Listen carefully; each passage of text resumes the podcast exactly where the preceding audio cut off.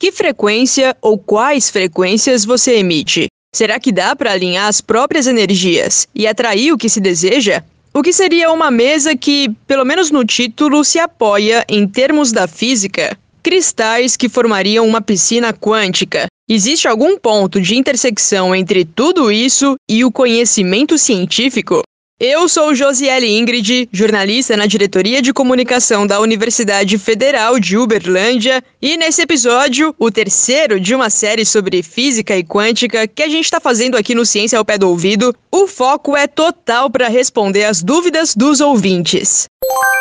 Aqui vai o convite para você que ainda não seguiu a gente no Spotify. Leva nem 30 segundos para abrir o nosso perfil, gente. Clicar lá para ficar sempre por dentro quando tiver episódio novo disponível. Além desse up para o nosso trabalho, pelo 9966-2021, você pode mandar seu áudio para a gente ouvir aqui no programa com dúvida para um cientista responder, uma crítica, um elogio. Então, seja lá o que você quiser mandar, salva aí o nosso WhatsApp com DDD 34 9966 2021. Como sempre, na descrição desse episódio tem os minutos detalhados de cada momento e informações sobre os entrevistados.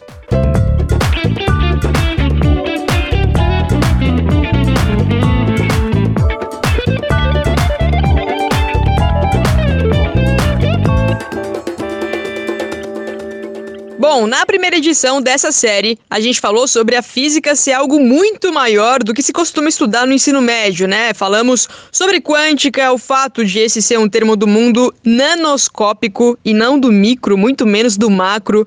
Respondemos ainda algumas dúvidas dos ouvintes. Já no segundo, a gente ficou mais num debate sobre como diferenciar ciência e pseudociência, papo muito influenciado pelas mensagens que a Luísa Underline Mar e a JJ Fer 8 mandaram pro podcast. Nesse que já é o terceiro e penúltimo episódio da série, a gente vai se concentrar em responder as perguntas dos ouvintes, que não foram poucas, o que é ótimo. Então, pra gente começar aqui, o perfil Luca Underline Fernandes pergunta: O que é Asimov quântico?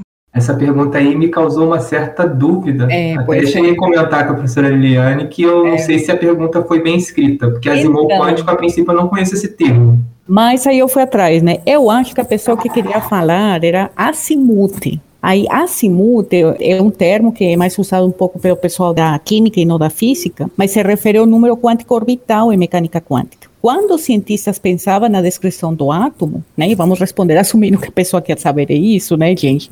Os modelos clássicos previam que os elétrons se encontravam em movimento ao redor do núcleo atômico. Só que o que acontece? A teoria clássica fala né, que isso, esse tipo de movimento, implica, ou implicava pelo modelo clássico, que esses elétrons iam perder energia e eventualmente colapsavam no núcleo. Só que a previsão não bate com a observação, né, gente? Porque os átomos são coisas bem estáveis, senão a gente não estava aqui, né?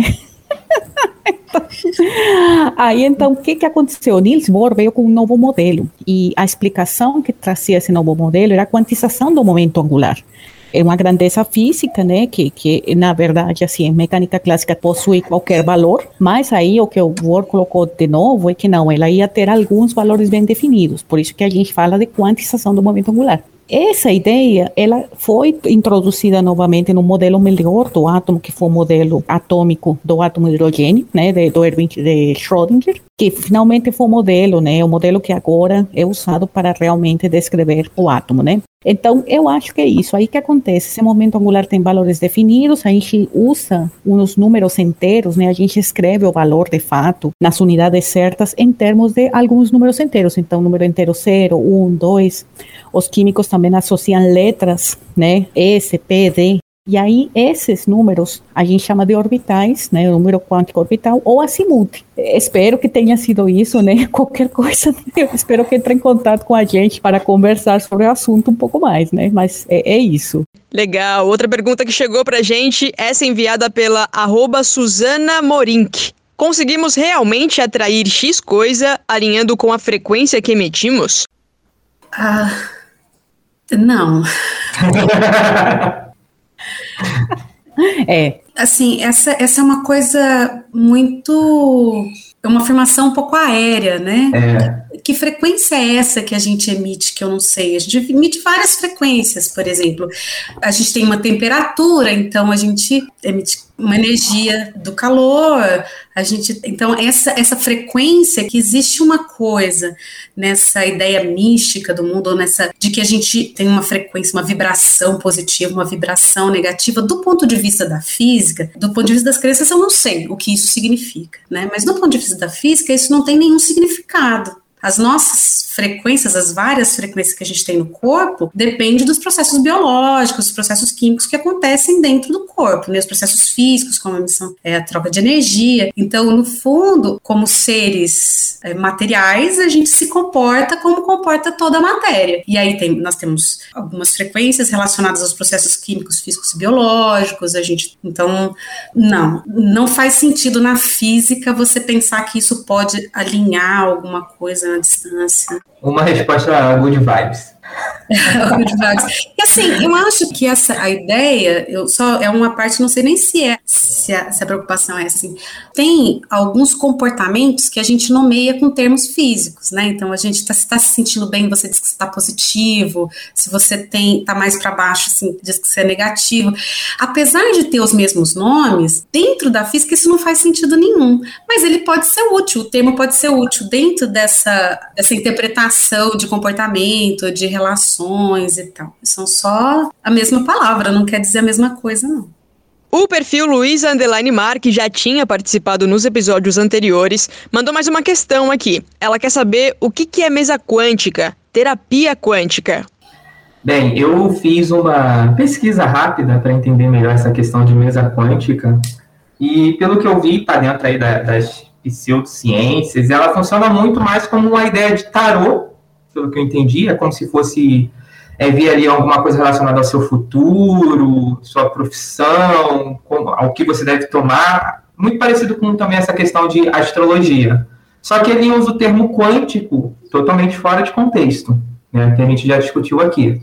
Então, mesa quântica não é algo científico, mas eles voltam àquilo que eu cheguei a comentar na, da outra vez sobre duas pseudociências que eles enfatizam que é ciência, mas a comunidade científica não reconhece como ciência, sendo a tal de radiônica e psiônica. São duas coisas que eu fui ouvir, eu pesquisando, entendi melhor do que, que se trata e que realmente não tem base científica alguma. Então, a mesa quântica é como se fosse uma consulta de tarô, é uma coisa muito, muito mais alinhada com as crenças particulares do que com a comunidade científica ou com a ciência de modo geral. É, eu não conheço a mesa quântica, né? É, eu pesquisei e achei algo bem, porque eu vi uma, eu vi, eu vi um vídeo específico que a moça mostrava como era uma consulta com a mesa quântica. Aí, no caso, ela utiliza de um aparato, uma mesinha, né, com os desenhos aleatórios, alguns desenhos remetem à física, desenho de átomo, o espectro eletromagnético, ele também está descrito nessa tal mesa quântica, são alguns desenhos. Aí relaciona isso com algumas pedrinhas, como jade, jade, essas pedras mais chamam a atenção, né, dentro dessa parte de astrologia e tudo mais. É, uma coisa que me chamou muita atenção é que a moça falou que é muito pela intuição. Ela faz uma consulta ali com a mesa e a intuição dela leva ela pela mesa que gera determinados tipos de resultados. É, então, se eu entendo, eu imagino que essa seja alguns símbolos que eles criaram e aí eles tentam fazer leituras sobre a vida das pessoas com esses símbolos, né? Exatamente. né? Então, é, é como um tarô mesmo. É, um, é uma espécie de. É que o termo quântica valoriza as coisas, né? E às vezes você colocar um elemento ali, mas isso de alguma forma tem a ver mais com a intuição da pessoa de ler a outra, né? E isso de valorizar quando aplicado fora da física em si, tornar algo aparentemente mais crível só porque está usando esse termo, né? Se não me engano, no primeiro episódio o Jackson tinha comentado sobre isso, o quanto acrescentar esse termo valoriza a profissão. Então, uma coisa é você ser coach, outra, bem diferente, é você ser um coach quântico, né? Enfim que a professora Silvia destacou muito. Existe a comunidade científica e a gente não pode é, sobrepor toda uma comunidade científica através das minhas crenças pessoais, através de uma intuição minha. E acontece muito nessas pseudociências. E como a gente está fazendo uma série, talvez seja bom relembrar um ponto discutido anteriormente, só para fechar essa questão, que Para mim, pelo menos ficou muito marcado a palavra quântica. Se refere ao mundo nanoscópico. Não é nem micro, é ainda menor que o micro. A professora Liliana estava falando comigo em off sobre isso. E aí a gente tem leis diferentes que atuam. Para não ficar margem de dúvida, fala subatômico. É. Microscópico já é clássico, já a quântica não funciona mais. Porque não é que a quântica é uma coisa desse mundo pequenininho. A quântica, ela funciona só lá. Porque, por exemplo, também tem a ver com tem radiação que, por exemplo, a luz, né? Se você coloca poucos fótons, quando você começa a contar fótons, aí já é um mundo quântico, mas é um mundo quântico que não envolve distância, então tem que tomar cuidado, assim, não é só distância também, uhum. não é só distância. Só que a gente não entra em muito detalhe sobre essa questão do limite quando fala de radiação eletromagnética, porque aí pode confundir as pessoas, né?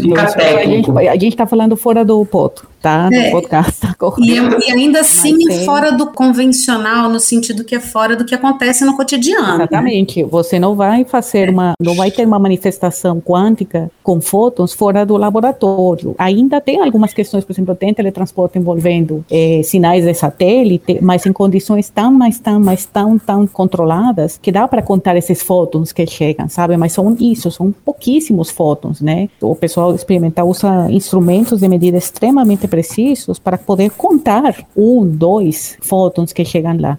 É isso, é o limite nanoscópico, ou seja, 10 a menos 9 milionésimos de, de, de metro, é, é milionésimos de metro, exatamente. Milionésimo de de milímetro. É 0,901, né? É muito pequeno. E em termos de energia de radiação eletromagnética, são pouquíssimos fótons, né? E aí é difícil passar para as pessoas a noção, é, a intuição de quanto que é, quão, quão pequeno é isso, né? Então, às vezes a gente evita falar da questão da radiação justamente para para não trazer a, os pseudocientistas a, a conversar com a gente, a falar coisas engraçadas, né? engraçadas é, é, é ótimo. É, é, é difícil mesmo que é justamente a falta de cuidado, muitas das vezes, principalmente por parte de nós cientistas, na hora de falar, que dá base para essas pseudociências. Então, seguindo, o Segala Underline Lucas pergunta: o mundo quântico pode gerar consequências além das pequenas partículas? Não, claro que gera, né? A gente tem, tem aplicações da mecânica quântica no nosso celular, né? Todos os chips de um celular, os processadores que nós usamos nos nossos computadores, o princípio básico, eles são feitos de semicondutores cujo funcionamento é explicado pela mecânica quântica, né? Uhum. O laser também, quando você vai fazer um tratamento de pele, que é uma coisa que pelo menos pessoas da minha idade já começamos a pensar no assunto é, o laser é, um, é, é luz produzida baseada no princípio quântico. Então, claro que tem. Nesse sentido, tem. Todo dia a gente liga uma, uma lâmpada LED e você está vendo a mecânica quântica em ação a gente vê as consequências, né? O que a gente percebe no nosso cotidiano são é, os efeitos da mecânica quântica que atua nas partículas nanoscópicas, e isso causa efeitos coletivos por causa das muitas partículas que a gente consegue ver. Então, nesse sentido, sim. Agora, aqueles princípios que regem o comportamento dessas partículas no mundo macroscópico, não. São duas coisas. Os efeitos, com certeza, porque se a matéria se interfere na, na parte elementar da matéria, ele interfere no todo como resultado final mas o comportamento dessas partículas lá, ela não tem nada a ver com o comportamento de uma partícula grande, de uma peça, de um objeto macroscópico. São duas coisas diferentes. Uma coisa é o efeito da mecânica quântica, que claro que tem, nós estamos aqui cercados de mecânica, de efeito da mecânica quântica por todos os lados, e saber controlar isso faz com que a gente viva um mundo tão diferente, mas aqueles princípios que regem aquelas partículas, você não, não encontra no mundo macroscópico. É, a ligação atômica é um efeito de mecânica quântica e basicamente compõe tudo. Pronto, tudo que está ao nosso redor é mecânica quântica. Tudo, absolutamente tudo. Continuando então, o Gustavo Underline Teixeira quer saber se existe, teoricamente, reino quântico. Ele pergunta: para onde as partículas vão quando ficam subatômicas? E aí, Silvia, você quer começar essa? Ah, posso começar. Assim, não, eu não sei nem o que, que, isso significa, na verdade, né? O que, que significa reino quântico e para onde as partículas. Porque as partículas elas não ficam subatômicas, né? Elas, elas são subatômicas ou não são subatômicas. É que aí tá, é que as pessoas talvez, eu não sei, eu estou chutando, que a pessoa é, está pensando naquela questão que está muito na boca agora das pessoas, do colapso fala mecânica quântica colapso. E aí, na verdade, talvez ele esteja pensando isso, que aonde vai a partícula quando... Vamos lá, é, se for isso, são coisas separadas, na verdade, assim. Uma partícula subatômica, por exemplo, você está fazendo uma medição de spin. Então, vamos pegar o spin, que é uma, uma grandeza física que é puramente quântica, ela não tem nem análogo clássico, beleza? Então, o spin basicamente está escondida, por dizer assim, dentro, por exemplo, de um átomo de prata. Você pode preparar átomos de prata e fazer eles saírem em um feixe bem fininho de um forno. E aí você faz um experimento envolvendo um campo magnético muito forte e muito especial. E esse experimento revela que esses átomos de prata têm ou podem ter podem se revelar sendo de spin para cima ou podem se revelar como sendo como tendo spin para baixo. Esse tendo e sendo são palavras que é muito difícil não abusar da linguagem quando a gente fala disso, porque na verdade é isso. O aparelho de medida revela essa natureza quântica no experimento. Então, mas para onde que vai esse átomo de prata? O átomo de prata vai para uma tela, de, para uma placa fotográfica onde ele fica impresso lá. Então, passa um átomo de prata o experimento revela essa natureza quântica ou ele fica spin up ou spin down, mas o átomo continua existindo no reino clássico, né? Tanto é que ele cai lá na placa fotográfica e a gente vê essa separação. Então, como é que a gente sabe que tem esses dois tipos de spin up e down? Porque nós fazemos um experimento com milhões desses átomos de prata e nós observamos duas marcas na placa fotográfica, bem separadas. E aí a gente diz, ah, então tem dois estados diferentes desses átomos, dessa grandeza física quântica. Então, você percebe que são coisas diferentes. Uma coisa é objeto, que é medido, objeto da característica que você mede, da grandeza física que você mede. É como você, a gente como pessoa. Se nós estamos correndo, a Silvia faz corrida, então ela sabe melhor que eu. Então, se você está correndo, uma coisa é a Silvia correndo, outra coisa é a velocidade da Silvia. Vocês percebem? Então, é a mesma coisa. Uma coisa é o átomo que entra, que ele tem uma grandeza física quântica que é medida com esse experimento especial. E é esse experimento especial que revela essa natureza, essa existência dessa quantidade ali que chama spin, né? Mas objeto é objeto. Aí se você for pensar na grandeza física, o spin, então a gente já vai falar do spin como essa coisa, né? Como a velocidade da Silvia. Bom, desculpa aí te usar de exemplo. Mas eu acho que é interessante. Então, a velocidade da Silvia quando corre, ela é clássica, eu acho que a Silvia está correndo bastante rapidamente, mas começa por zero, né? E ela deve correr, estou chutando uns 10 km por hora, né, Silvia? Mas ela não vai de zero e depois 10, né? Quando quem usa uma esteira ou andou, você vai aos pouquinhos, né? Vai de zero, 0,5, e vai, vai, vai, vai, vai. Chega uma velocidade máxima de algum momento, talvez 10. Então, como que o spin, que é uma grandeza quântica, funciona? O átomo vem com essa possibilidade de ser para cima e para baixo, spin para, assim, com esse spin deles podendo ser para cima e para baixo, até que se depara com o experimento.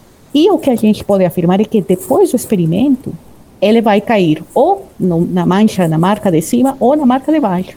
Então, o experimento basicamente revela esse estado com que ele vai ficar depois da experiência. Então, esse colapso é isso desses dois valores possíveis, é como se a Silvia tivesse que decidir entre ficar parada e ficar a 10 km por hora. Ela não precisa decidir, né? Então, é, é isso. Então, não vai para nenhum lugar. O objeto tem realidade física, ele não é destruído, e aí entra a questão das probabilidades, mas aí é outra história. Você, a gente tem que fazer sei lá, milhões de experimentos iguais para, por exemplo, a gente dizer, ah, então se eu mando um milhão de átomos de prata, eu estou tendo 500 mil na marca de cima e 500 mil na marca de baixo. Aí a gente faz essa modelagem de matemática e diz, ah, então a probabilidade que eu tenho é que esse spin pode ser 50% para cima, 50% para baixo, após a realização de muitas experiências iguais envolvendo um átomo que interage com um campo magnético feito assim, assim, assim, assado. Sacaram? É bem, bem diferente, né, do mundo quântico. Então, respondendo a pergunta de novo, elas não vão para lugar nenhum. o reino quântico, na verdade, é isso. Características que existem dentro dos objetos nanoscópicos, né, pequenos, que são revelados com uma experiência bem definida. E aí vem essa questão da probabilidade quando a gente pensa em medidas dos valores possíveis que essas quantidades, que essas grandezas físicas podem ter. Então, como nunca vi a, a, Silvia se mover zero, em só zero quilômetros por hora e 10 quilômetros por hora unicamente, acho que... Ainda bem que eu não consigo fazer isso. é, então, ela não é quântica. Tá? A velocidade não é uma grandeza quântica e ela, claro, obviamente é uma pessoa macroscópica, então não vai se comportar de forma quântica. Ou a Silvia está a zero, ou ela está a 10. O ponto interessante é que se ela for de zero para 10, ela não vai passar por 3, 4, 5, 6. Esses estados não existem. Ele sai de 0 para 10, ou de 10 para 0. Então, quando eu vou aumentar a minha velocidade, em algum momento você vai ver eu passando por todas as velocidades possíveis entre esse intervalo. Se eu partir do zero, em algum momento eu cheguei a um metro por segundo, depois dois metros por segundo, depois três metros por segundo, você vai ver a minha velocidade aumentando. Isso é um caso clássico. No caso quântico, zero, 10. São os estados possíveis. Não existe meio termo, porque entra aquela ideia da quantização, valores bem definidos. Ainda bem que eu não sou quântica e eu posso aumentando minha velocidade de boa, conforme o meu estado de espírito e a minha disposição, né? Isso é... Não fala do espírito Silvia, não, porque... Ah! o espírito quântico. Pois é. é não, isso sobre a questão é, de um objeto ser quântico ou não ser quântico, né? Que vocês partículas nanoscópicas que têm um comportamento quântico podem assumir valores discretos ou, ou esse ou aquele, é uma coisa muito.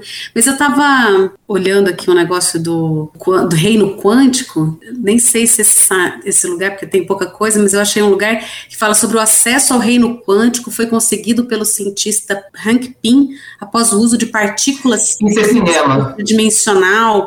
Eu acho que, além desse, dessa compreensão, existe essa ideia de que existe existe um mundo quântico que a gente pode acessar. É, se, se, foi essa pergunta que a pessoa fez, não, esse mundo quântico, do ponto de vista da física, não existe. Né? Uhum. É, o mundo quântico é onde as partículas nanoscópicas elas funcionam. Existe uma lógica lá de funcionamento que é quântico. Agora, esse, a gente não acessa esse reino quântico, isso não está disponível. Não, do ponto de vista da física.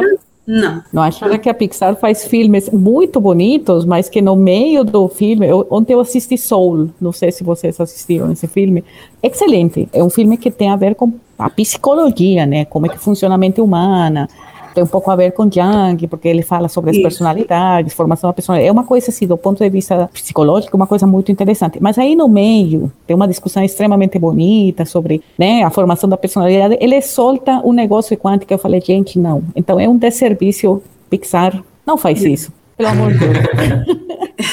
Esse reino quântico da Marvel, né, dos Vingadores, não sei. A gente tem que pensar que o cinema, ele tem essa licença, né, para criar, e aquilo não necessariamente é verdade, né, a gente não precisa, que o reino quântico, do ponto de vista da ciência... Homem-formiga, né? É, Homem-formiga, mesmo. Homem-formiga, é não tem como, né? Não funciona, não existe. Tem um meme que fez, faz muito sucesso na página, que é justamente essa questão, né? Quando diretores de filmes não sabem explicar, é mecânica é. quântica. É quântica. não, esse reset que eles deram, a gente já estava jogando conversa fora. Esse reset que fizeram, que eu achei genial, tá?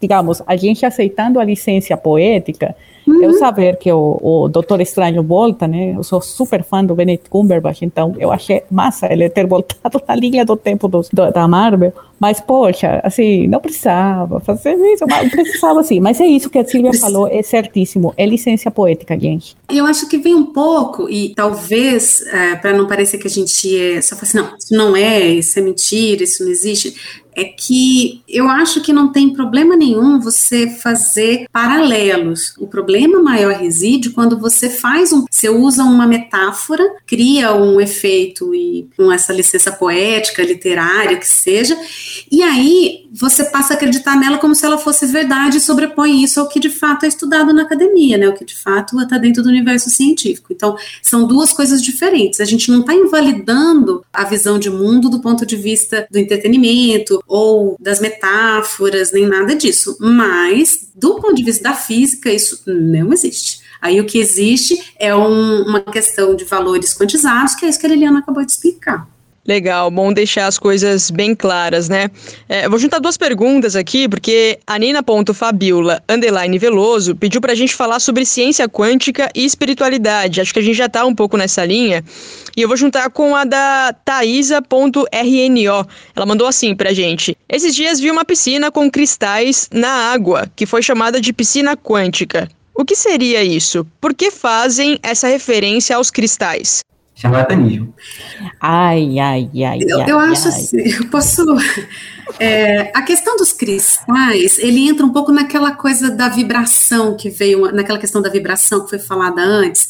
O que eu entendo quando as pessoas tentam me explicar, né? Porque a gente, no nosso dia a dia, se depara com as pessoas tentando explicar essas coisas pra gente sobre os cristais que fazem isso ou aquilo, tem a ver com essa questão da vibração, que cada cristal tem uma vibração. Olha, se ele tem ou não tem, se ele é mágico ou não é mágico, não tem nenhuma coisa a ver com a mecânica quântica. Né? Assim, Existe muito, muito misticismo em cima de- do- dos cristais, dessas pedras que chamam mais atenção. Isso não é de hoje. Aí você pega os cristais, joga na água, já tem esse misticismo? Piscina E da quântica. Essa, essa ideia de que tudo que é místico, tudo que é mágico, tudo que eu não entendo, tudo que eu não consigo explicar dentro é, da lógica cotidiana, eu digo que ela é quântica. Né? Então, não é o, o fato da gente ter incertezas ou não saber algumas coisas da mecânica quântica e dela ser tão diferente, não significa que ela explica qualquer coisa. Essa piscina não é quântica. Não do ponto de vista da mecânica quântica, que é o- a, a teoria É. que existe por aí. Só se você fosse um átomo. Mas no caso Talvez. também tem uma questão assim, que é o quartzo, gente. Nós temos que pensar por que, que ele ficou no imaginário. No- porque já é imaginário, né, das pessoas. Sim. É porque, pensa, você estava em um mundo onde os melhores relógios que você encontrava eram os relógios suíços, que eram feitos Isso.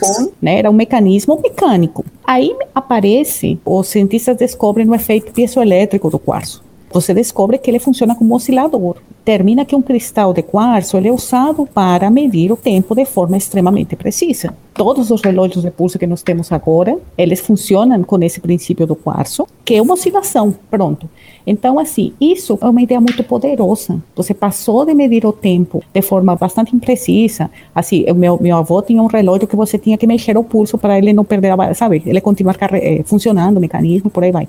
E aí, do nada, nos, acho que foi nos anos 60, 70, você tem um dispositivo na sua mão que oscila, e aí, claro, vem essa questão. Ai, oscila super, uma frequência tão precisa que eu consigo fazer essa medição de tempo de forma precisa. Então, daí a você dizer, ai, oscila. Então, essa vibração, eh, sabe, vou, vou usar para uma série de coisas, é um passinho. É um pouco, o quartzo tem essa pegada, teve essa grande aplicação tecnológica que esteve na cabeça de todo mundo. Poxa, é uma licença poética muito, muito tranquila de fazer, sabe? Então, tem isso Mas eu chamo não isso pode- tudo de extrapolação, né? É, extrapolação. Você pega uma coisa que é verdade e extrapola para aquilo que você acredita, que são coisas diferentes. Então, de novo, lembrando, É. essas vibrações, essas coisas se dão por causa de processos, nesse caso, processos físicos, né? Isso. Reações químicas, o que quer que seja. Não há nenhuma coisa que faça ligação entre isso ou Isso. qualquer, sei lá, benefício terapêutico que essas pedras possam ter. De novo, você pode acreditar no que você quiser, e os seus princípios eles têm. Eu só não gosto da ideia de que você use a mecânica quântica, que é uma teoria que está estabelecida, que tem seus- o seu formalismo organizado, para justificar suas crenças, né? Porque a crença no- nos, nos- nos cristais, até pouco tempo atrás, ela não usava o termo quântica. Dos hippies e aqueles povos, sempre teve as pessoas lidando e nas suas crenças envolviam cristais. E isso não tinha nada a ver com quântica. E agora eu vou falar, então, essas crenças que as pessoas tinham, elas são científicas, porque a mecânica quântica explica. Então, acaba que você usa algo para tentar explicar uma coisa porque você acredita e você acha que tem que ter uma explicação. Então, nem necessariamente tem que ter. Bem, um ponto interessante sobre as redes sociais é que se você for hoje lá no Instagram e pesquisar pela hashtag quântica, onde aparecem os principais posts que utilizaram essa hashtag, você só vê coisa do tipo mesa quântica, cura quântica. Essa hashtag é tomada por essas coisas relacionadas ao misticismo e tudo mais. E como eu, RD Cria Humor Quântico, eu uso sempre essa hashtag. Então acaba que muita gente vai até lá, até o perfil, e expõe uma ideia diferente. E pelo que eu entendo, assim, pelo que eu percebi, é o seguinte: se eu colocar que a piscina quântica, por exemplo, é uma questão religiosa, vamos colocar essa, eu creio, eu creio, não tem validação científica, é uma religião minha. Quando eu coloco dessa maneira, eu afasto toda pessoa que não é adepta àquela ideia. Ah, não, eu sou cristão, não acredito nisso, eu sou católico, sou budista, não acredito nisso. Você afasta todas, todas essas pessoas que não querem participar desse tipo de crença. Mas quando você coloca que aquela piscina quântica não é um ato religioso, não é uma coisa de que eu acredito com base nos meus valores, e sim em algo científico, aí você já não afasta mais ninguém. Ninguém é contra a ciência. Tem várias, a gente se aproveita da ciência independente das crenças. Então, quando você coloca como sendo algo científico, você acaba atraindo mais pessoas, sendo uma coisa mais geral. Que aquela pessoa que tem uma crença tal vai, vai seguir porque é ciência, não é. É só para você ter um entendimento melhor sobre quem é você, sobre a, a sua missão aqui na Terra, mas não é religião, não. É científico. Então, se você tem uma religião lá, ou não tem problema. Assim como, principalmente, que eu acho que é o que mais bate lá na página, nas discussões lá, é a astrologia. Por quê? A astrologia não é religião, mas não é ciência. Então é o quê? É uma crença assim, pessoal, são valores pessoais, é uma, uma coisa que parte da pessoa. Mas se não tem base científica, então você aceita que aquilo ali é só uma crença sua, não tem ciência naquilo. Então você assume aquilo como religião, porque se você assumir aquilo como se a astrologia assumisse, assumisse como uma religião, a discussão acabou. Porque você não vai discutir uma religião. A pessoa acredita, é a fé dela e acabou. Não tem discussão. O problema é quando pega uma coisa e coloca, não, isso é ciência. E aí você coloca isso no meio, no colo da comunidade científica, que gosta de discutir tudo. Tem uma coisa que eu queria adicionar, que é o seguinte: nós temos que ser conscientes, nós, estou falando assim, os ouvintes, nós cientistas, enfim, temos que ser conscientes que nós somos, nós vivemos numa sociedade, sim, que é, é baseada no consumo, né? Não estou falando isso como algo errado, é simplesmente uma questão de temos que saber em quem somos, né? Que pessoas somos, no sentido que nós somos consumidores, sim. E nessa questão do consumismo tem produtos, tem os clientes, então nós somos e os produtos agora não são só os objetos, né? A informação que nós eh, entregamos para o mundo, né, é também um produto. Então, quando nós gostamos, que é o que o Jackson falou, quando nós clicamos e seguimos um perfil, nós estamos, né, nossos cliques, nossos gostos viraram produtos que são riqueza. E claro, assim, assim como todo mundo quer ter mais dinheiro, cliques, likes e coisas, tudo faz parte da mesma da mesma lógica. Então, quando colocam a palavra quântica, estão valorizando um produto, ou estão atraindo você, ou querem seu like, ou querem o seu interesse, porque nem precisa fazer like, você pode até detestar o produto, mas seu interesse já foi atraído, isso já gera que as pessoas querem, queremos, eu vou dizer queremos, porque que o Jackson tem um perfil que está sendo super seguido, eu queria ter os seguidores, Jackson, nosso perfilzinho lá da, do INCT de Informação Quântica. Então, a gente tem que ser consciente dessa relação, de que nós somos, além de ser clientes, somos produto também e nós também produzimos na hora que nos manifestamos, né? Nas redes sociais ou não. É, na hora que eu compro um pãozinho, eu estou me manifestando. Eu prefiro essa padaria e não prefiro a outra, sabe? É, nós temos direito a saber o que, que a gente está comprando, o que, que a gente está curtindo, o que, que está prendendo nossa atenção. Então, além esse, esse, esse aspecto de consumidor, além de a gente ter direito a saber se nós estamos entrando numa roubada quando a gente compra um colchão de um tipo ou do outro, nós também temos que saber que nós, o que prende nossa atenção também é algo tangível, sabe? Então, nós temos que prestar muita atenção no que a gente presta atenção. Fiquei de novo filosófica, mas é, é, isso. Então, quando envolve ciência, coloca o, o, o pé no, no freio e pesquisa. Nós temos umas cartas no nosso perfil de ICT que fala sobre essa questão de como pesquisar no Google. Se você se interessa por ciência, você tem que elaborar as perguntas de uma forma um pouquinho diferente para se realmente você está interessado em ciência. E não é para cair em roubadas, vamos tirar essa questão moral. É para você ser um melhor consumidor para aprender a atenção, a, talvez a você focar sua atenção em questões talvez mais construtivas para a sua vida. Ou não jogar dinheiro fora, né? é, para não jogar dinheiro fora, para não jogar atenção fora. Gente, a atenção é, virou tão importante quanto o dinheiro. O tempo que eu passo na tela do computador vendo o que que eu estou vendo, isso é grana.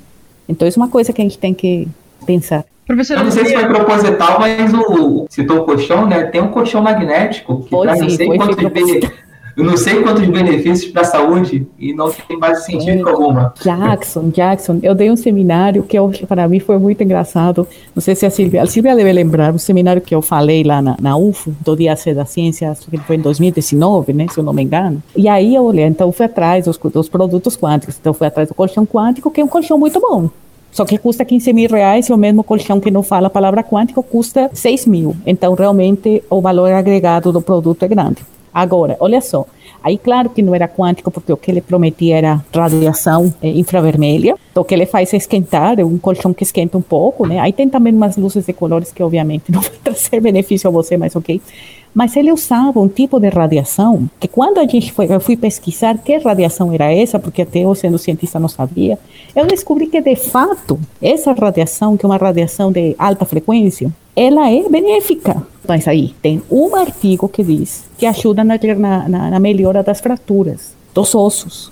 Sabe, tem um artigo de física médica onde estudou a influência dessa radiação em um experimento controlado em cima de, de amostras de ossos e mostra que sim, que ela promove uma melhor recuperação de fraturas. Um experimento, mas ela não é quântica, não é quântico, e também não vai ser nesse colchão que você vai curar sua fratura, né? Você vai ter que pensar em um médico, colocar um gesso, a imobilização é algo muito mais eficiente para sarar uma fratura de braço do que o colchão que você vai comprar por 15 mil reais. Mas é interessante como essas coisas, para mim, isso foi uma, um sinal de que a gente, isso, de que nós precisamos, como consumidores, isso, sermos mais informados de ciência, para, como consumidores, tomar decisões adequadas que é uma nota, né, gente? Poxa, meu colchão não custa isso. Mas, e não no de 15 mil. E eu, são colchões equivalentes, né? Com esses 6 mil eu, eu vou numa viagem, sei lá. Mas é isso, gente. É, é, e nós precisamos nos educar mais em ciência para não cair em roubada. Pronto. Gastar dinheiro. Do ponto de vista de padrão de consumo, e eu me incluo, incluo todo mundo, porque a gente é assim, a gente não compra só um produto, a gente compra uma história sempre tem uma história agregada que vai fazer com que esse produto seja melhor. Não fosse isso verdade, a gente não tinha tantas propagandas, tanto investimento em propagandas, no marketing dos produtos e tudo mais. Então, quando a gente compra um determinado produto, a gente compra toda a história que acompanha esse produto. E não é diferente com a questão da mecânica quântica, porque é uma história que colou então, as pessoas, quando elas, elas associam esse nome quântica desses produtos a algo que vai trazer benefícios que ela nem imagina, são benefícios quase é, mágicos, né? Então, quando você compra a história, esse nome quântica, quando está no produto, ele é uma propaganda enganosa, porque esse benefício mágico não vai acontecer por causa do nome quântica, né? Porque mecânica quântica não tem nada a ver com mágica. Ele é simplesmente como as partículas funcionam, como é que a natureza funciona, na verdade, naquela numa determinada escala. Então, quando eu uso o nome quântica para vender uma história mágica e as pessoas pagam por esse benefício que elas nem conseguem imaginar, porque afinal de contas quântico é muito bom, é, eu estou fazendo propaganda enganosa. Então isso é ruim para as pessoas, né? Ruim para o mercado. E o pessoal devia denunciar no PROCON. Fica aí a recomendação para você que comprou um colchão de 15 mil reais ou qualquer outro produto que claramente te sacaneou, ok? Para lucrar um extra. Faz o seu registro no movimento para acabar com essa palhaçada. Ó, para matar de vez qualquer dúvida que ainda possa existir sobre o tema, vamos ouvir a pergunta do João Marcelo? Fala galera do Ciência ao Pé do Ouvido. Hoje minha dúvida aqui, eu queria saber se o termo quântico tem a mesma conotação, o mesmo sentido, sempre que ele é usado quando falam de mecânica quântica, coach quântico, isso, sei lá, quântico, ou se, se ele muda dependendo do assunto. Valeu aí, obrigado, um abraço. Quando está associada à ciência, é quântica de verdade. Quando não está associada à ciência, é propaganda enganosa. A gente pode dizer que quando você fala em mecânica quântica, você está falando em quantização, em quantidades discretas, existe um, um, sentido muito técnico. E quando você fala o coach quântico ou outro não sei o que, é uma apropriação indevida do, do nome. E a gente pode falar em apropriação indevida porque as pessoas não põem esse nome lá como metáfora porque quando é metáfora eu entendo. Eles colocam esse nome lá tentando se apropriar de algo que é de uma outra área de uma maneira indevida, né, para valorizar seus produtos. Então, não é a mesma coisa, não. Das dúvidas dos ouvintes, por hoje é isso. Antes de a gente encerrar, eu sei que a professora Silvia fundou o DICA, né? O Museu Diversão com Ciência e Arte, vinculado à UFO. Silvia, fala um pouquinho sobre o que tem hoje lá, como que funciona, para quem quiser conhecer melhor. Nossa, agradeço muito a oportunidade de fazer um pouquinho da merchandising dos nossos projetos aqui, né? O Museu Dica é hoje um órgão complementar do Instituto de Física. Nós, nós temos no Parque Gávea, na zona sul de Uberlândia, um museu, um espaço do museu, onde a gente tem algumas exposições da área de ciência, algumas praças temáticas, né? A Praça da Tabela Periódica, a Praça Passarinhara, a Trilha do Sistema Solar, ou seja, várias atividades que são temáticas e algumas exposições temáticas também no ambiente externo do, interno do museu. Essas exposições, elas tão, vão estar abertas à visitação assim que a gente tiver um mundo um pouco mais perto do normal, né? É, mas a gente tem as nossas mídias. Mas o museu, além de preparar essas exposições, além de fazer as exposições no seu espaço, a gente tem uma série de outras ações que a gente desenvolve também, né? Então, cursos de formação de professores, algumas sessões de cinema comentada, que é o caso do Cine Dica, para falar um pouquinho de ciência relacionado com os filmes, os eventos da Semana Nacional de Ciência e Tecnologia, que deve acontecer agora no segundo semestre, o Brincando e Aprendendo, e Ciência Viva, que envolve toda a comunidade de Uberlândia, que seriam atividades para público escolar e o público em geral. Então, o Museu Dica, ele é um, na verdade, não é um projeto, ele é um programa, no sentido mais amplo, que incorpora uma série de ações de divulgação científica.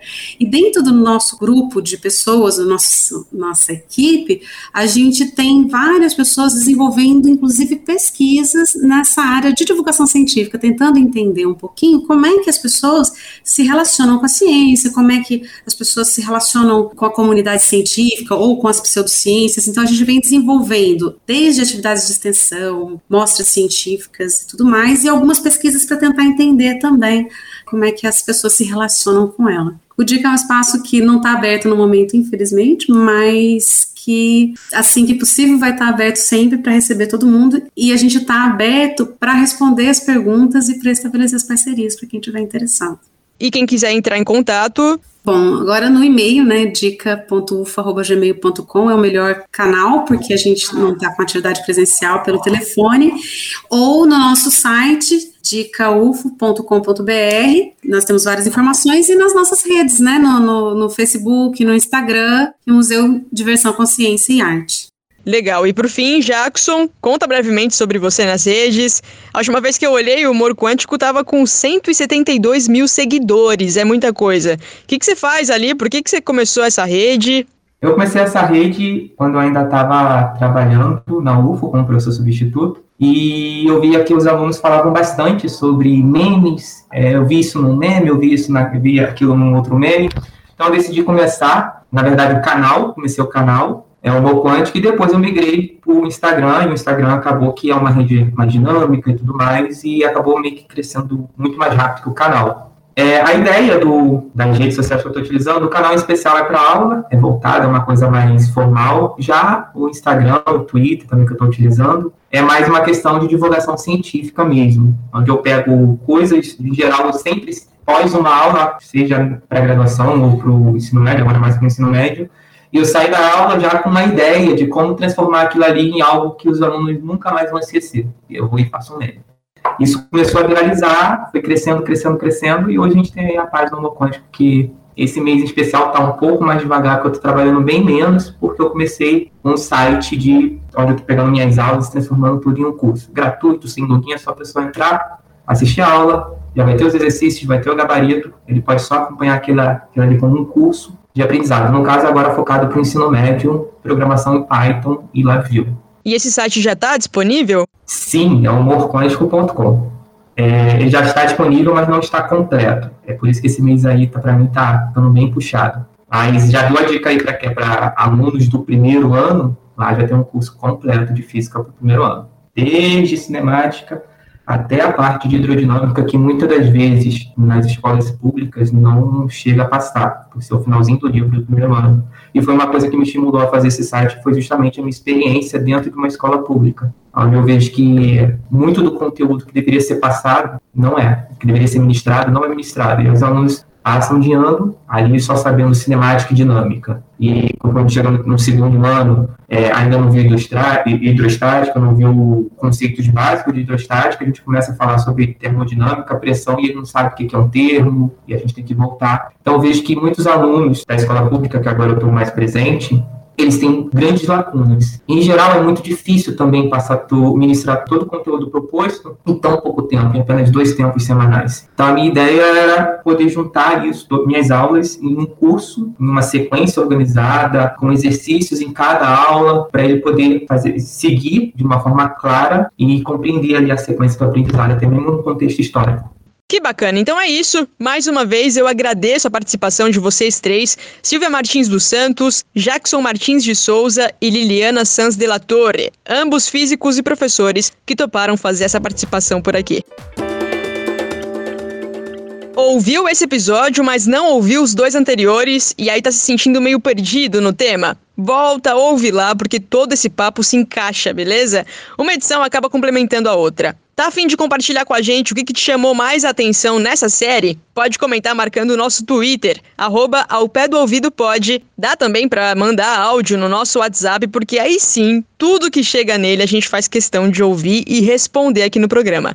DDD 34 9966 2021. Salva aí no seu telefone, rapidão. 9966 2021. No próximo episódio, que é o último dessa série, vai sair dia 27 de julho, na próxima terça-feira, a gente termina de responder outras dúvidas dos ouvintes e vamos também descobrir o que, que os entrevistados pensam sobre uma ideia que chegou a ser submetida à plataforma online do Senado. Vale proibir o uso do termo quântico em serviços que não têm nada a ver com a física?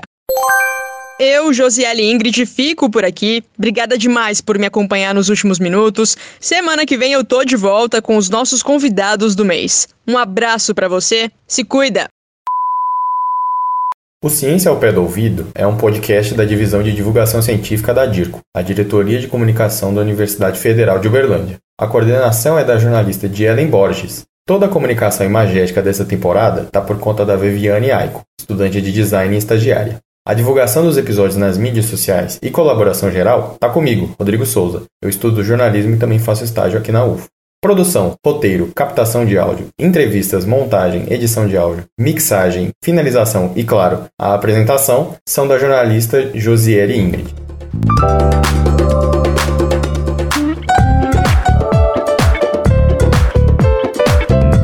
Ciência. Ao pé do ouvido.